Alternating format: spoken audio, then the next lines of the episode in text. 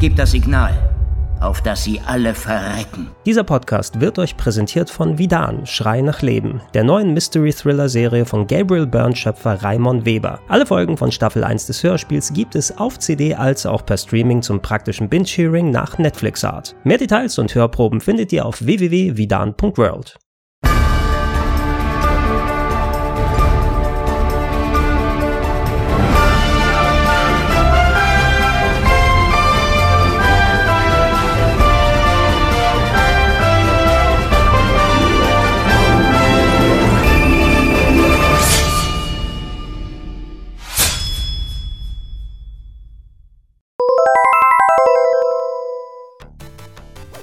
Während der 16-Bit-Zeit konnte Konami so gut wie nichts falsch machen, ob es Titel wie Super Castlevania 4, Rocket Knight Adventures oder Contra 3 gewesen sind. Wenn das Konami-Logo auf der Packung prangte, konnte man sich sicher sein, dass man was ganz Besonderes bekommt. Ähm, unter all den Titeln, die sie in der frühen 16-Bit-Ära released haben, war aber ein Spiel mit dabei, was es mir ganz besonders angetan hat, nämlich das Action-Adventure The Legend of Mystical Ninja.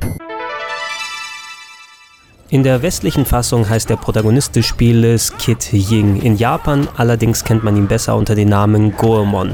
Dieser basiert dort auf der historischen japanischen Figur Goemon Ishikawa. Das war vor vielen hunderten von Jahren der Anführer einer Räuberbande und ist äh, in Japan seitdem zu einer Art Folkloreheld aufgestiegen. Es wurden viele Geschichten um ihn drumherum geschrieben. Man kann quasi sagen, es handelt sich um den Robin Hood Japans und äh, diese historische Figur Figur war auch die Grundlage für viele verschiedene Spiele von Konami. Das Legend of Mystical Ninja ist zum Beispiel nicht das erste Spiel, was wir gesehen haben, sondern viele Jahre vorher gab es bereits eine Arcade-Fassung, die unter anderem auch auf das NES umgesetzt wurde. Während das alte Goemon noch als klassisches Jump'n'Run einzustufen war und mit einem ziemlich eigenwilligen Grafikstil ausgestattet gewesen ist, kann man The Legend of Mystical Ninja quasi als comichaftes Action-Adventure bezeichnen. Die Level in dem Spiel sind zweigeteilt, während die hintere Hälfte noch auf das klassische Jump'n'Run-Gameplay geht und dort mit äh, durchaus interessantem Leveldesign aufwartet, mit sehr, sehr schöner 16-Bit-Optik, mit schön einfallsreichem Gegnerdesign Design, Plattformen, die interessant gestaltet wurden, auch aufwendigen Bossen. Also man wird schon auf seine Kosten kommen als Plattform-Fan. Ist die erste Hälfte der Level wirklich wie fast schon ein klassisches Adventure. Ihr seid dort in einer Ansicht, die nicht unähnlich zu Beat'em Abspielen ist, wo auch Gegner herumlaufen, die ihr behauen könnt, um da Experience und vor allem Geld zu verdienen.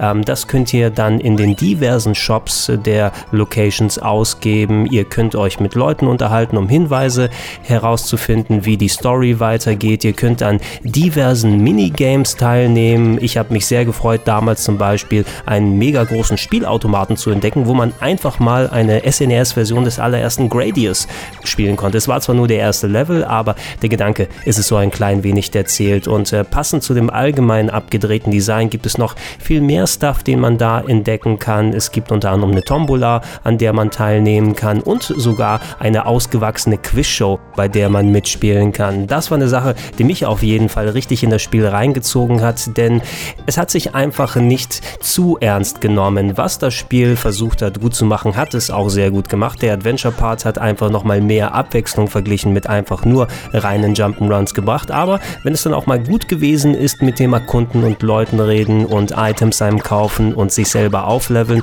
waren eben die Jump'n'Run Passagen da, die nochmal das Ganze aufgelockert haben. Und da oben diese leicht dezente Schrägheit oben mit drauf, dass ich nicht zu ernst nehmen. Das hat das Ganze für mich noch over the top gemacht. Ich habe mir damals das Spiel zuerst aus der Videothek ausgeliehen und das war neben Turtles Tournament Fighters mein mit am meisten ausgeliehenes Spiel, bis ich mir selber eine Version zugelegt habe, damals noch, ich kann mich erinnern, wann war das? Der April 1994. Kann ich mich so gut daran erinnern, weil ich während der Zeit ein Praktikum gemacht habe im Virgin Megastore und damals CDs eingeschweißt habe. Parallel, wenn ich dann nach Hause gegangen bin vom Praktikum, habe ich dann Mystical Ninja gespielt und war dann traurig, weil in der gleichen Woche dann Kurt Cobain gestorben ist. Was ich persönlich ziemlich schade fand und auch erst viele Jahre später herausgefunden habe, ist, dass es auf dem Super Nintendo von Mystical Ninja in Japan etliche Sequels gab. die wir aber leider nie offiziell im Westen gesehen haben. Und das ist echt verwunderlich, denn ich bin sicherlich nicht der Einzige, der mit Mystical Ninja echt viel Spaß hatte und die Abverkäufe dürfen eigentlich auch nicht so schlecht gewesen sein. Wir mussten leider bis zur N64-Ära warten, bis wir wieder Goemon und seine Freunde spielen durften. Da gab es ja zwei Ableger dafür. Seitdem ist die Serie aber leider ein klein wenig in Vergessenheit geraten auch wenn das originale SNES-Modul mittlerweile ein klein wenig seltener ist. Zum Glück kann man The Legend of Mystical Ninja auf etlichen Download-Plattformen spielen. Die erste davon, auf der es rausgekommen ist, wurde zwar mittlerweile eingestellt, 2007 kam es für die Wii Virtual Console raus, aber wenn ihr es zu Hause spielen wollt, auf der Wii U Virtual Console ist es erhältlich, als auch für unterwegs auf der New Nintendo 3DS Virtual Console.